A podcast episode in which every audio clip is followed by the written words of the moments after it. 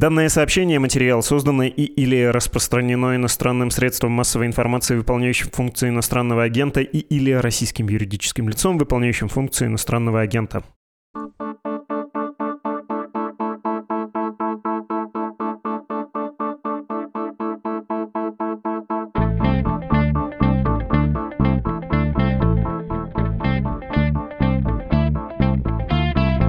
Здравствуйте, вы включили подкаст «Что случилось?» о новостях, которые долго остаются важными. Я его ведущий, зовут меня Владислав Горин, и хочу обратить ваше внимание, что после признания нашего издания «Медузы», то есть иностранным агентом, число наших подкастов резко упало до одного, собственно, до нашего. Но теперь прошло время, и отсеченная голова гидры отросла снова, так что «Медуза» вернула раздел подкасты и в приложении, и теперь на сайт.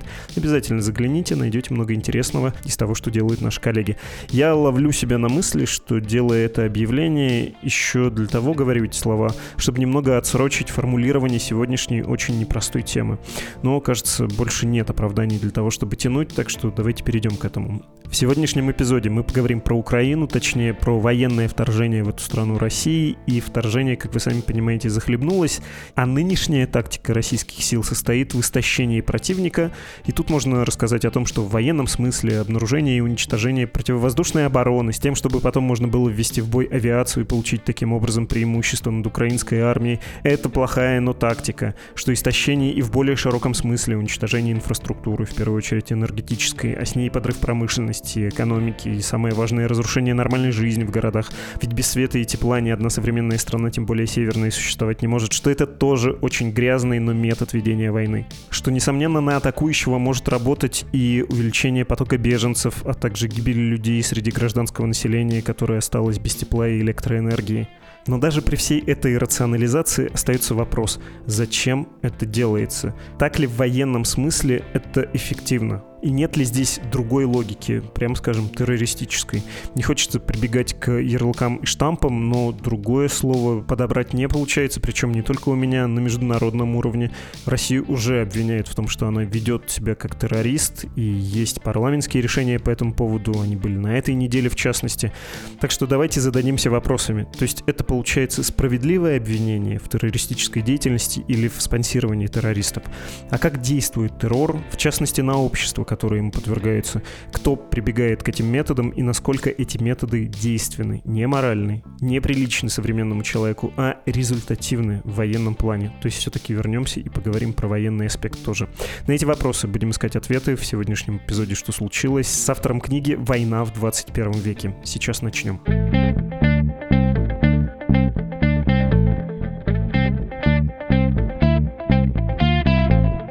Здравствуйте, Арсений. Добрый день. Арсений Куманьков, преподаватель Московской высшей школы социальных и экономических наук, Шанинки, автор вышедшей в 2022 книге «Война в 21 веке». И нужно сказать, что вы в своем труде анализируете современные военные конфликты, в том числе с точки зрения морали, в первую очередь с точки зрения морали. Хотя боюсь, что я вас поспрашиваю и о внеморальных вещах, о конкретной войне и о конкретных целях этой войны. Но и тут еще одно нужно небольшое вступление, пара слов про повод. Прозвучит, безусловно, слово терроризм, тем более, что оно и на этой неделе звучало. В Европарламенте 23 ноября была принята резолюция о признании России государственным спонсором терроризма. Европарламент обвинил Российскую Федерацию в разрушении гражданской инфраструктуры в Украине, также в нарушении международного и гуманитарного права. Было отмечено, что такие действия приравниваются к атакам террористов, и все это является является военными преступлениями. Также евродепутаты призвали Совет ЕС внести в список террористических организаций ЧВК Вагнера, специальный полк имени Ахмад Кадырова и другие поддерживаемые Россией вооруженные группы. Это не единственное выступление такого рода парламентариев. В середине октября на Ассамблее Совета Европы была резолюция с призывом к государственным участникам организации признать Россию террористическим режимом. Ну и отдельные парламенты отдельных стран, тут можно вспомнить Литву, Латвию, Эстонию, Нидерланды, Польшу и Чехию, частично или полностью прошли вот эту парламентскую процедуру признания России государством, поддерживающим терроризм. Обсуждается это в Британии, есть инициатива в США. Я сперва, уважаемый Арсений, предлагаю разобраться с эмоционально и идеологическим нагруженным термином терроризм, потому что когда мы читаем эти новости, возможно, мы смешиваем, да, слишком это слово часто используется, и в том числе, ну, каким-то оно стало тенденциозным. Мы про что будем говорить? Точнее, про терроризм как про что? Да, ну это совершенно верно, что у нас термин терроризм оказывается не просто каким-то техническим термином, которым мы обозначаем тот или иной вид насилия, ту или иную форму войны, например. Но вы правильно отметили, что он в том числе бьет по каким-то нашим эмоциям. И, ну, вот вы хотя сказали, что мы, значит, будем говорить о вещах, не связанных с моралью. Мне кажется, что термин терроризм – это в первую очередь именно такое понятие, которое используется для описания насилия, которое как раз указывает на какую-то такую внеморальную характеристику этого самого насилия. Правда заключается в том, что не существует какого-то общепринятого определения терроризма, не существует, скажем, юридически какого-то одобренного понятия терроризма. Поэтому, конечно же, мы можем использовать э, это понятие для описания их явлений, по поводу которых мы, может быть, не согласились бы, что они являются терроризмом.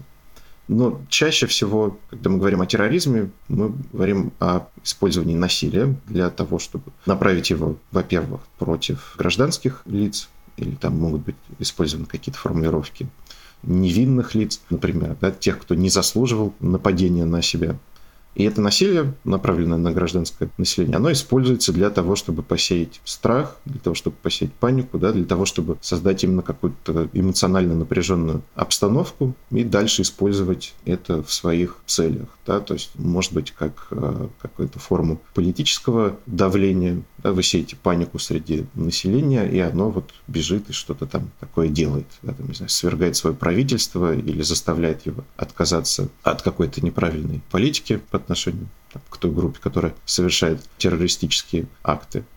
И, конечно, здесь прямо нарушается ну, один из таких основных законов войны, запретов войны, ну и, опять же, каких-то таких моральных стопов по отношению к войне. Да, потому что считается, что гражданское население не может быть жертвой никакого вооруженного нападения во всяком случае, вот такой явный, осознанный, его нельзя приносить массово там, в жертву для достижения каких-то военных или политических целей. Да, террорист – это тот, кто прямо идет на нарушение этого запрета. И еще один такой образ используется в этой связи, когда терроризм описывают как прямое военное преступление в ситуациях отсутствия войны. Если мы говорим про войну и попытаемся построить какую-то иерархию, что ли, при существующем комплексе понятий в международном праве, в том числе военные преступления, терроризм тут где как концепт и террор как практика? Применимы ли эти слова к войне, где и так, в общем, весь этот ужас происходит? Не лишний ли это термин здесь? Но мне кажется, что, с одной стороны, он может быть лишним, да, потому что, когда мы используем такие термины, как терроризм, да, или там геноцид, не только в правовом смысле нагружены, да, то есть вот какая-то запрещенная практика, но еще и явно морально нагруженный, да, и с такой очевидной, неправильной, античеловечной сущностью этих явлений. Ну, конечно же, здесь э, возможно спекуляция этими терминами, возможно какое-то намеренное их использование для того, чтобы либо как-то оправдать свои действия, да, либо создать условия да, там, для применения каких-то чрезмерных средств. То есть, когда мы называем кого-то террористом, мы, конечно же, его несколько обесцениваем в человеческом смысле, да, мы как будто бы выводим его за границы человечества, да, то есть это уж ну, настолько отвратительный человек, да, настолько уж отвратительная практика там, не знаю, ведение войны или ведение политики, что она, кажется, уже не совсем свойственна людям, да, и это совсем не то, что мы ожидаем от людей, да, то есть назвать кого-то террористом, это в том числе и тактика дегуманизировать его, и опять же, мне кажется, что на российских примерах это можно хорошо понять, да, там 90-е, нулевые годы, чеченские войны, да, или там, не знаю, глобальная война с террором, да, вот это какие-то совершенно ужасные люди, которые уже как будто бы и не люди совсем. Да, это на самом деле такая древняя тактика, древний прием, когда вы своего врага, ну или кого-то, да, из своих э, врагов вы называете в древности это мог бы быть, скажем, пират, да, для каких-нибудь древних римлян. В средние века это был какой-то иноверец, да, там, неверный враг христиан, да, а вот сейчас террорист. Да, это уже не совсем человек, может быть, даже не совсем живое существо, и, соответственно, в его отношении не требуется ограничивать себя, в том числе. Да, вы открываете тем самым себе дорогу к ничем не ограниченному насилию, да, к возможности применения такого насилия. Но с другой стороны, это не значит, что сам термин лишается какого-то содержания и смысла, да, и что он оказывается только вот таким идеологизированным каким-то ключиком, отпирающим двери перед ничем не ограниченным насилием в отношении кого. Либо, конечно же, мы можем стараться применять термин терроризм, но более так ответственно, аналитически, подходя к нему и указывать как раз на те практики ведения войны, например, да, или практики осуществления массового насилия, которые действительно идут в нарушение законов войны, обычаев войны, традиций войны, которые, в общем-то, общеупотребимы, общераспространимы и не слишком-то уж сложны для понимания. Вы действительно не нападаете на гражданских лиц, на гражданское население, и вы не используете чрезмерного насилия, даже там в ходе ведения боевых действий. В общем, два правила, которые обычно легко запомнить. Запомним эти правила, и хочется поговорить про цели терроризма. Они какие? И какие, исходя из этих целей, тактики существуют. Да, но вот, опять же, мне кажется, сейчас, когда мы говорим о терроризме, это вот еще одна проблема определения терроризма, его очень часто определяют не потому, что, собственно, делается, да, а потому, кто выступает в качестве того самого террориста, да, кто обращается к террористическим методам. Да, и сейчас мы скорее связываем терроризм, ну, мне кажется, вот это какое-то такое общее понимание, да, что это какая-то группа людей, там, не связанных э, с государством. Ячейка какая-то, да, политическая, может быть, там, религиозная, где-то они прячутся там, в горах, такие что обычно образы э, связаны с террористом. Но еще раз да, подчеркнем, что это не государственный субъект, да, не государственная какая-то политическая группа. И надо сказать, что это было не так на протяжении того времени, когда, собственно, сам термин террор, терроризм, террорист использовались. Да, его начали использовать во время Великой Французской революции, да, когда началась, собственно, эпоха террора, да, такого радикального революционного насилия. И что это за время, да, и что вообще это за практика? Да, это практика, когда, по сути, само государство использует насилие, которое оно обычно не использует, по отношению к собственным гражданам. Да, то есть это массовые казни там, в случае Великой Французской революции, которые, в общем-то, организованы тогдашней властью французской, да, ну или частью ее, да, вот эти радикалы, якобисты. И на протяжении, собственно, довольно долгого времени терроризм часто был практикой, тактикой, которая использовалась именно государством по отношению к своим гражданам. Да, другие тоже радикальные, понятные примеры были бы связаны, например, там, с нацистской Германией или с Советским Союзом. Да, вот Хан Арнт, такой философ, политический теоретик, как раз много об этом пишет, э, когда пытается описать тоталитаризм как раз как э, политический режим, основанный на терроре. Ну, это, конечно, не означает, да, что там, в том же 20 веке никого не существовало, там, помимо государства, кто бы не обращался к террористическим практикам. Да, там можно вспомнить, не знаю, тоже Ирландскую республиканскую армию, например. То есть в любом случае да, терроризм как тактика ведения войны да, или как тактика политической борьбы будет связана с производством страха посредством насилия. Да, иногда это насилие принимает массовый характер, и в особенности, как мы понимаем, как раз в случаях, когда именно государство использует это насилие, поскольку у него больше ресурсов, в целом больше аппарат насилия. Но, конечно же, это может быть и насилие, которое используется негосударственными группами, которые пытаются добиться самых разных целей. В этом смысле нету никакого единства да, среди террористов. Это могут быть э, политические цели, это могут быть цели, связанные с решением каких-то религиозных вопросов, да, или какие-то глобальные надежды на переформатирование глобального порядка. Да, вот канонический уже пример – теракты 11 сентября, вот что это такое, да, это, конечно же, и какой-то вид политической борьбы, да, такого очень яркого, назовем это так, политического высказывания, но, конечно же, это в том числе и какая-то очень глобальная попытка изменить все международные отношения. Естественно, неудачная попытка, да, но вот цель в том числе именно такая. Я понимаю ваши аргументы про историю этого термина. Он берет свое начало еще с французской революции и аж до наших дней, но в современном понимании терроризм — это все-таки скорее оружие слабых, во-первых, и оружие отчаянных. То есть, если ты не можешь собрать армию и пойти войной, не знаю, на Америку в начале 2000-х, ты совершаешь атаки, цель которых не столько поразить живую силу противника, да, не нанести урон его государственным органам или там, не знаю, оборонной промышленности, а произвести эффект информационный. Это оружие нашего века, предельно насыщенного информацией, когда информация разлетается мгновенно и повсеместно. Я не очень понимаю в таком случае, почему нельзя, особенно сейчас, в наше время, дифференцировать. Вот есть одно, ну, там, если кто-то хочет, он может назвать это партизанской борьбой, да, если симпатизируют, или там подпольной. Если, наоборот, не симпатизируют, назвать это терроризм и отделить это от войны, в том числе ведущейся незаконными методами. Кажется, тут есть некоторые противоречия. Нет, имеет все равно смысл нагружать государство и вот этой функции террора сейчас. Ну, действительно, вы верно сфокусировались на такой, по сути, асимметрии, которая присутствует в современном понимании терроризма. Да, она связана как раз ровно с тем, о чем я сказал, о том, что сейчас скорее мы понимаем, что именно негосударственные группы занимаются терроризмом, и это действительно такое оружие слабых. Да, вы не просто ведете там, борьбу с государством, силы, которая, очевидно, превосходит вас там, кратно по всем направлениям, по технической оснащенности, по информационным возможностям, во всем.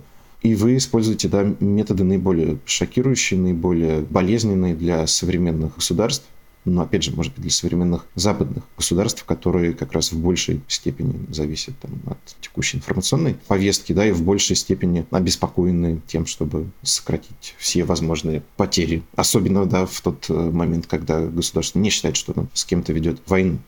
И поэтому, конечно, да, это оружие слабых и какое-то такое исключительная да, и чрезвычайная мера, к которой как будто бы современное государство не должно прибегать. Да, именно поэтому мы не говорим, что современный терроризм часто описывается не исходя из того, что собой представляет эта практика, да, и что там именно за насилие, но исходя из того, кто использует это насилие, да, и для каких целей.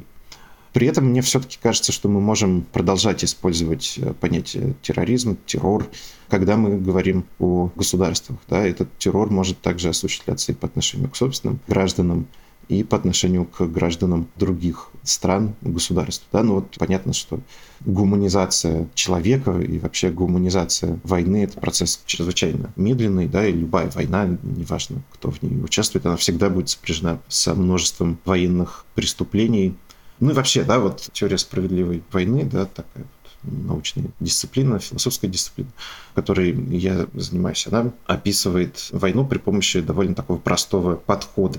Да, она говорит, что нам нужно разобраться с тем, как государство, или, может быть, не обязательно государство, тот же самый там, какая-то политическая группа вступает в войну, да, как принимается решение о войне, какие причины, да, является ли это, например, там, крайним средством, к которому обращаются и так далее. И также нужно оценить, э, как именно ведется война. Да, то есть совершаются ли нападения на гражданское население да, или на какие-то группы, объекты, на которые недопустимо нападать. И используется ли в ходе боевых действий именно уже против законных целей, против комбатантов чрезмерное насилие. Да, вот иногда бывает, что есть проблемы да, с вступлением в войну, и войну нельзя обосновать и назвать справедливой, но ведется она, ну, хотя бы отчасти сдержанно, как-то ограниченно. Да, иногда бывает, что она ведется да, не ограниченно, но вроде бы есть законные причины для того, чтобы начать эту войну. И бывает, конечно, ситуация, когда и сама точка входа в войну является необоснованной, и практика ведения войны не является ограниченной, сдержанной, хоть как бы то ни было справедливой. И в этом смысле, мне кажется, мы можем вполне говорить о том, что государство превращается в государство террориста, да, когда оно осознанно идет на использование войны в качестве средства достижения своих целей, да, и осознанно используют все, казалось бы, совершенно недопустимые и запретные методы ведения этой войны. Поскольку этот статус государства, которое спонсирует терроризм в нынешнем мире, влечет за собой и санкции, и ограничения на внешнеполитическом поле, тут важно еще понять, э, каким образом этот статус присваивается и есть ли там место ну, каким-то объективным вещам. Потому что я тут нисколько не пытаюсь подколоть или поймать. Мы же с вами понимаем, что когда на оккупированных украинских территориях убивают сотрудников э, оккупационных администраций или там каких-нибудь прокуроров взрывают, это трудно назвать терроризмом, так же как трудно назвать партизанскую деятельность на оккупированной территории, которую, скажем, Советский Союз да, вел террористической. Это, безусловно, тоже имело эффект устрашения. Там под руку попадались и нонкомбатанты. И понятно, что тактика немецких, нацистских войск, она скорее подпадает под понятие терроризма, чем малоприглядный, но нами оправдываемый внутри, да, то, к чему мы испытываем симпатию, партизанская борьба. Ну, то есть вот, кажется, это совершенно субъективная разница, которая определяется тем, кто, собственно, выносит это решение, и у него есть при этом, да, власть в воздействии на того, кого он признал террористом. Да, ну, во-первых, по поводу юридического статуса решений о признании кого-либо государственным террористом или государственным спонсором террориста, да, это будет все зависеть от конкретного законодательства конкретной страны, да, там в случае Европарламента это резолюция, которая просто говорит о том, что мы вообще в курсе, что у вас там происходит, да, мы следим и мы не упускаем это из виду, и мы явно не одобряем то, что вы устраиваете. Просто какое-то тотальное уничтожение всей гражданской инфраструктуры, вопреки там, тому, что, может быть, говорят официальные лица в России. Да, мы там все видели фотографию того, как выглядит Украина ночью сейчас, где там свет есть, может быть, там в Киеве, во Львове и все. При этом, да, для каких-то государств, для тех же Соединенных Штатов, насколько я понимаю, как раз вот официальный да, такой статус, который присваивается какому-либо государству, как спонсору террориста, да, например, там, Кубе или Сирии, он влечет за собой совершенно конкретные правовые последствия и будет множество санкций, да, но в той же мере это и, ну, по сути, отказ от продолжения каких бы то ни было дипломатических связей. Но поскольку у нас не существует какого-то такого на уровне, там, например, ООН, используемого определения терроризма, да, и не существует какой-то юридической нормы с этим связанной, такой международной, то, соответственно, здесь каждое государство решает, да, как вот оно будет называть там ту или иную политическую группу, там, то или иное государство, будет ли оно признавать его террористом или нет. При этом, мне кажется, что само обозначение кого-то в качестве террористического государства, оно вполне уместно и вполне необходимо да, сигнализировать всеми средствами о том, что данное государство не только нарушает какие-то конкретные законы войны, да, но и производит насилие настолько чрезмерное, да, что вся его война, вся его деятельность превращается, по сути, в террористическую практику. Вы совершенно правильно указали да, на точечные атаки на представителей там, каких-нибудь коллаборантов со стороны Украины, или там могли быть, не знаю, там, конкретные там, политические, военные лидеры российские. Но мне кажется, вот очень важно, да, что мы не говорим о том, что эти атаки носят характер террористического акта, да, в ходе которого гибнет большое число гражданских. Кажется, вообще они всегда были довольно точечными, довольно прицельными.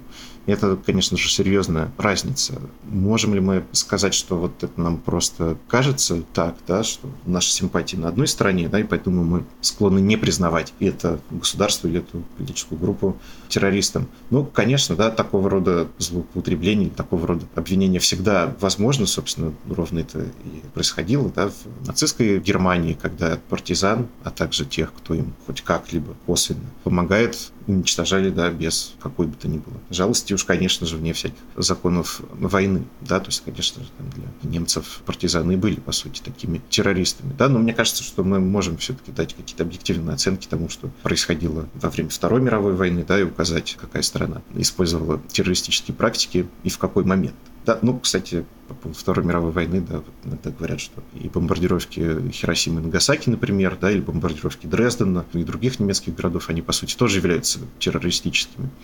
Ну, возможно, да. Но опять же, да, мы можем говорить о каких-то отдельных акциях, как правило, очень ограниченных числом, либо мы можем говорить о именно практики, тактики, какой-то постоянной, там, каждодневной практики использования массового насилия, направленного на гражданское население, либо на гражданскую инфраструктуру, и, как говорится, будет две большие разницы. Ну, я вот сейчас, слушая вас, понял, что это, конечно, один из пунктов российской пропаганды, что Украина на самом деле является террористической организацией. Признают, не признают, но на территории Российской Федерации была убита Дарья Дугина, Крымский мост взорван, не говоря уж о вновь присоединенных с точки зрения Российской Федерации территориях, или там Северный поток, что угодно можно в этот ряд поставить, связать с Украиной и сказать, вот методы, у нас воюет армия, и мы не ставим себе целью убийства мирных граждан. И как они там дальше продолжают? Вообще все в руках украинцев, да? Сдались бы, не было бы жертв. Ну, то есть вот эту вторую совершенно не выдерживающую никакой критики часть этого тезиса можно отставить, но насчет э, операций, которых, надо сказать, официально не признает киевское правительство, тут возникает вопрос, конечно. Что на это можно ответить? Ну, мне кажется, что любая война, да не важно, кто в ней участвует, и поэтому мы, собственно, там, говоря там, о Второй мировой войне, где, кажется, нам всем очевидно, где, значит, злая сторона, где светлая, мы все равно можем, конечно же, говорить там о каких-то военных преступлениях, да, или каких-то вот таких акциях, крайне похожих на террористические, со стороны союзников да, и в этом, собственно, и есть попытка какого-то объективного анализа прошлого.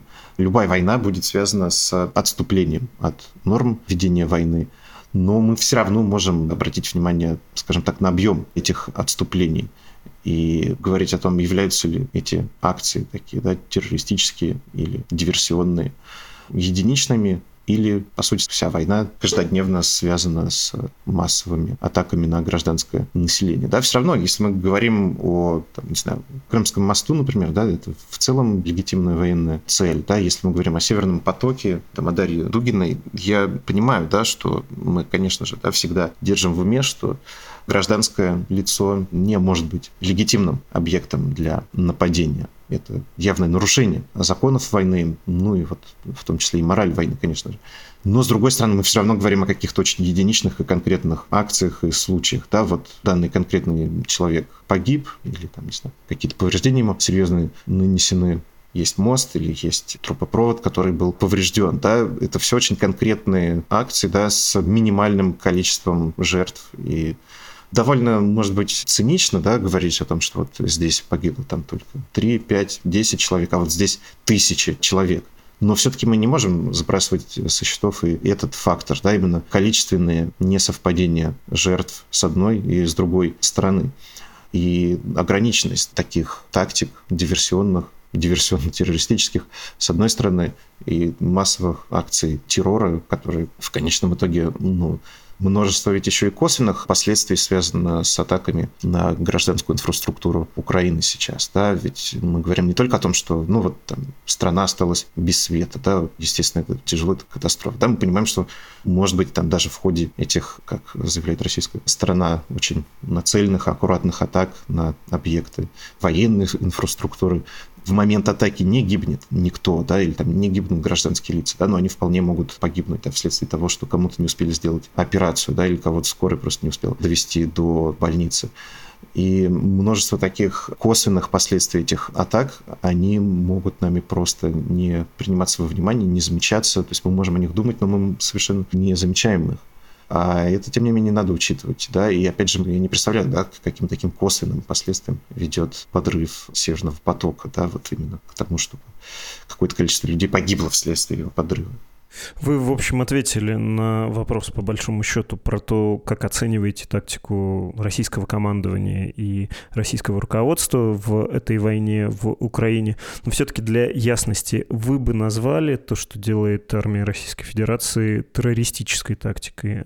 Да, я бы назвал это, и мне кажется, это давно нужно было сделать и как-то официально заявить об этом. Но у меня здесь есть еще некоторые опасения, которые я бы хотел высказать. Да? То есть сейчас эта тактика террора, она кажется связана с решениями именно верха, да, военного или, может быть, и политического руководства России. Да? Мы здесь не знаем точно, кто является автором, инициатором этой тактики. Да? Может быть, это Сергей Суровикин, может быть, Владимир Путин, кто угодно. То есть это все-таки некая такая спланированная акция террора по отношению к украинскому государству, к украинским гражданам.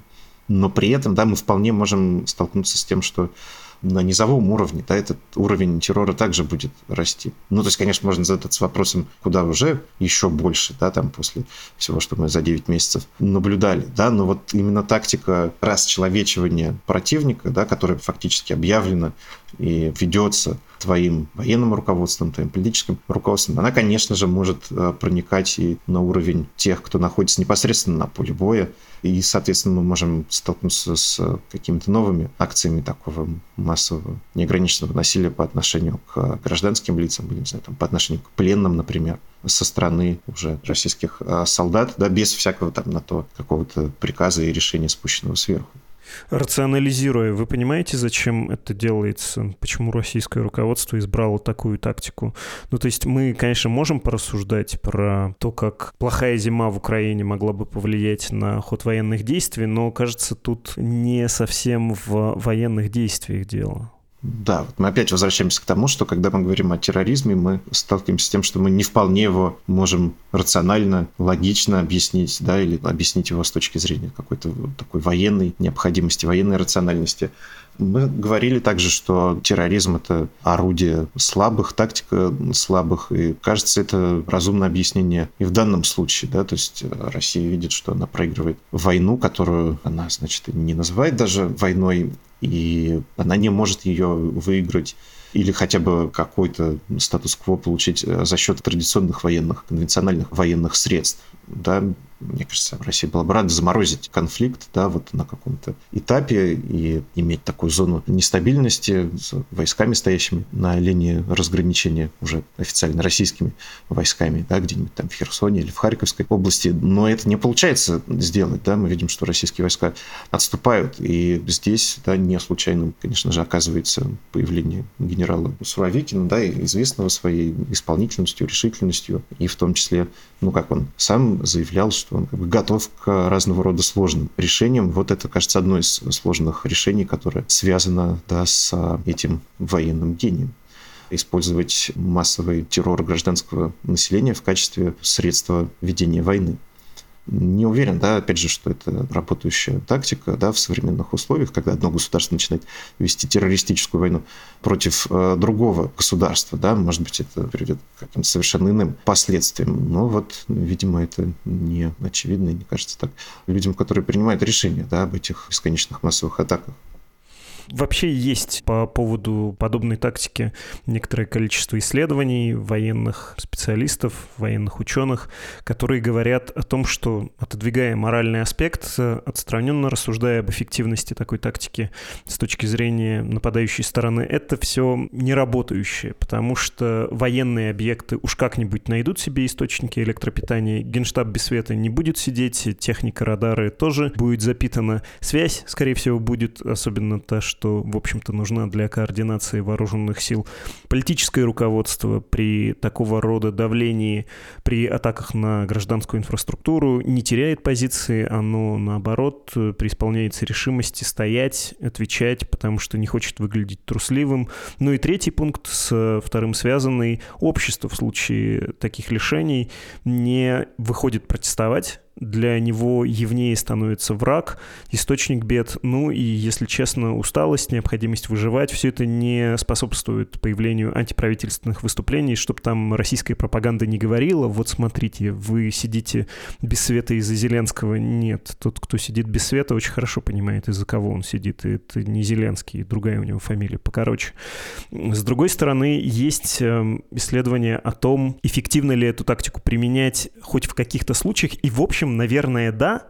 Можно ошеломить противника, но лучше это делать вот таким масштабным нападением, уничтожением гражданской инфраструктуры в первые минуты, да, в первые часы, первые дни войны. Ты таким образом просто усиливаешь давление, дезориентируешь, деморализуешь своего противника.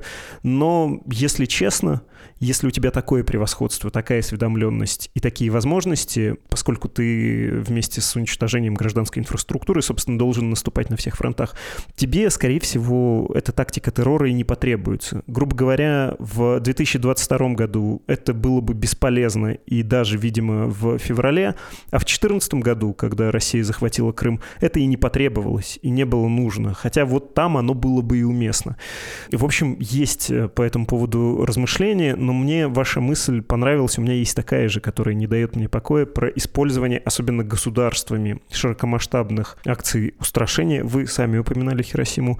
А насколько важен здесь фактор, ну, такой вульгарной, что ли, психологии, когда правящей элите, командованию очень важно поквитаться, не показать себя слабым, компенсировать свои неуспехи или какие-то свои провалы вот такой очень важной символической акции. Разбомбить Дрезден, взорвать атомную бомбу, уничтожить при помощи недорогих э, беспилотников камикадзе гражданскую инфраструктуру.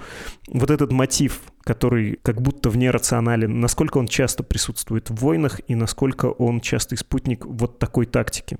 Нет, ну, конечно, идея вбомбить в каменный век своего противника, да, вот особенно в 20 веке, когда просто уж колоссальным стали разрывы там, в военных потенциалах между государствами, которые участвуют в войнах. И эта идея, она всегда появляется в чьей-либо светлой голове, да, другое дело, что она не всегда находит э, практическую реализацию. Да, мне кажется, вот э, все-таки здесь нужно идти case by case, да, и там Хиросима это одна история, а Дрезден, например, совершенно другая, да, ну, во-первых, Дрезден, может быть, это отчасти стечение обстоятельств, обстоятельств, да, такой неудачное, которое позволило да, погода, ветер, которые позволили этому гигантскому пожару, по сути, уничтожить э, весь город.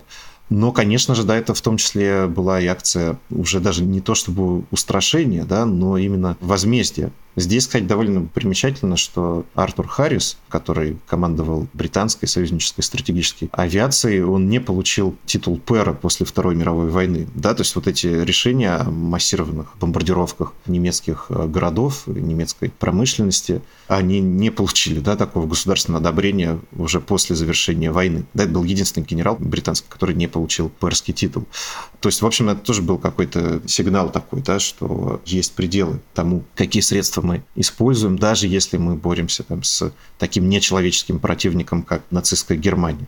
Ну вот с Хиросимой я боюсь, что несколько другая, более сложная история. Да? Здесь, с одной стороны, конечно же, стремление, может быть, за счет оружия такой невиданной разрушительной силы приблизить конец войны, но с другой стороны, это и более долгосрочные политические силы, да, и демонстрация, опять же, военной мощи, военного потенциала Соединенными Штатами там, по отношению к Советскому Союзу. Да, вот я бы не называл однозначно да, эту бомбардировку террористической в плане того, какие цели она преследовала.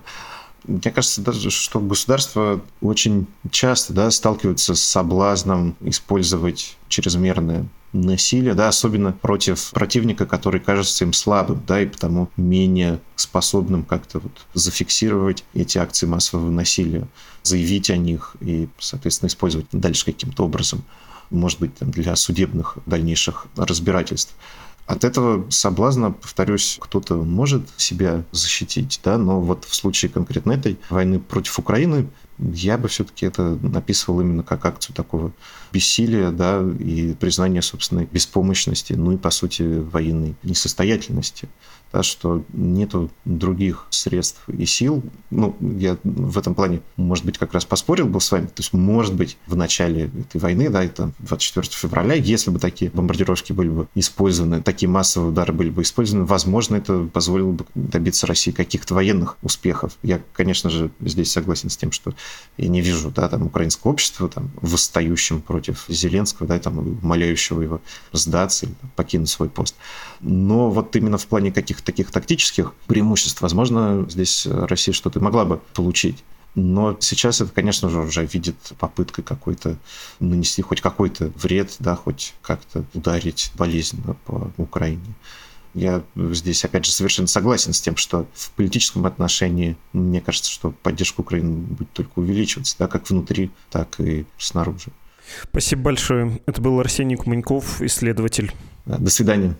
Также хочу горячо порекомендовать недавний текст на эту же тему, который вышел на «Медузе». Заголовок его «Как читать новости о том, что Россию где-то объявили страной-спонсором терроризма».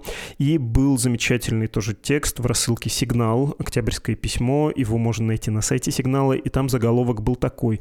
«ПАСЕ объявила Россию террористическим режимом, а США не хотят. Как целая страна может быть террористом?» В сигналовском тексте есть как раз объяснение, чем различается государство-террорист и спонсирующие террористов. Если вам нужны эти детали, очень советую прочитать. И что, сегодня осталось только прочесть ваши письма? Сейчас сделаем это.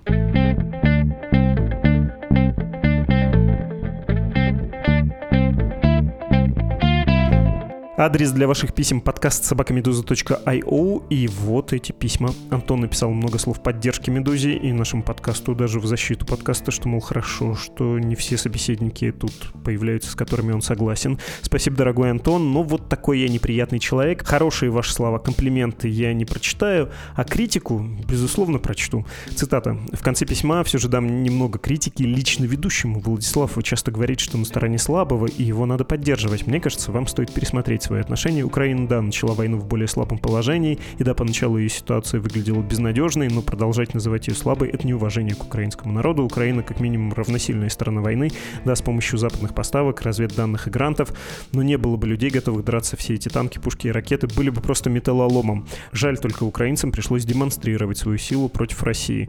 Ну, не поспоришь, Дмитрий Кузнец подтвердил бы, что украинская армия сейчас имеет, безусловно, преимущество над группировкой, которая действует, чуть не сказал, орудуют на территории Украины. И да, наверное, слабость — это не то слово, но что-то останавливает меня сказать, что симпатизируют журналисты традиционно более правым. Как-то не совсем нейтралистски это звучит, смущает меня. Обещаю подумать над другим термином, который строит и вас, и меня. Андрей написал про сланцевый газ. Не время ли развивать такую индустрию в Европе, если газ мало, если цены на него хорошие? Спрошу при случае, дорогой Андрей, не уверен, что на целый выпуск тут найдется. Письмо от иеромонаха нам пришло, и давайте я не буду, перестраховавшись, называть имя этого слушателя. Мало ли, вдруг вас, дорогой слушатель, постигнут какие-нибудь неприятности за то, что я назвал ваше имя в нашем издании на агенте. Приведу фрагмент вашего письма и это слова о выпуске про православие на Украине и про Киево-Печерскую лавру. Я разбираюсь далеко не во всех темах, которые вы поднимаете в своих подкастах. Знаю далеко не всех экспертов, но доверяю им. Однако приглашение такого эксперта, как Александр Солдатов, вызвало у меня недоумение, ведь основанное им издание религии Кредо Пресс, по крайней мере в церковной среде, считается желтой прессой.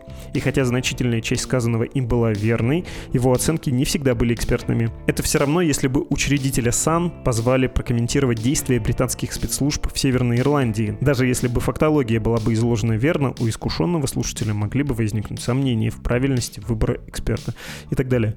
Дорогой слушатель, я бы так ответил. Во-первых, мне очень приятно, что вы написали, что все-таки с изложенной фактурой не поспоришь. А во-вторых, я понимаю ваши чувства, но давайте зададимся вопросом. Может быть, я неверно уловил, и вы со мной сможете согласиться, но кажется, это похоже на те эмоции, которые я переживаю, когда читаю, например, тексты западных журналистов про Россию или, скажем, репортажи московских журналистов о родных мне регионах. Скажем, в сообщениях про Пермь меня раздражает даже то, как непермяки произносят название города. Правильно же не Пермь и не Пермь со смягчением М, а местные говорят парадоксально. У них М твердое, последнее АР мягкий. Ну, то есть Пермь. Это я все к чему. Если кто-то приезжает новый в регион или погружается в какую-то область и начинает рассказывать, срезая углы, делая неуместные тупые обобщения, примерно понимает контекст, выбирает для разговора каких-то местных шарлатанов, а не вот этого ведь нормального местного мужика, любого, кто в контекст погружен, в этом случае начинает трясти. Но для непогруженных в контекст, наоборот, может быть такое утрированное изложение даже лучше и понятнее, ну потому что ты не тонешь в деталях. У нас все-таки подкаст, который выходит на самые разные темы, каждый день, как вы знаете, и да, наверное, мы не всегда можем проникнуть на большую глубину, и эта же логика вполне могла могла быть и у нашего эксперта, объяснить нам невеждам, что там происходит, и сделать это понятно и интересно. Предлагаю вам над этим подумать, может быть, вы сочтете справедливым то, что я сейчас сказал. support.meduza.io на русском и save.meduza.io на английском — это странички для того, чтобы пожертвовать Медузе деньги. Медуза существует на ваши средства, и мы бесконечно вам за это благодарны. Это не дежурные слова, хотя повторяю я их каждый раз, когда собираюсь в этом выпуске с вами попрощаться. А вот дежурные слова. Вы слушали подкаст «Что случилось?» о новостях, которые долго остаются важными. До свидания.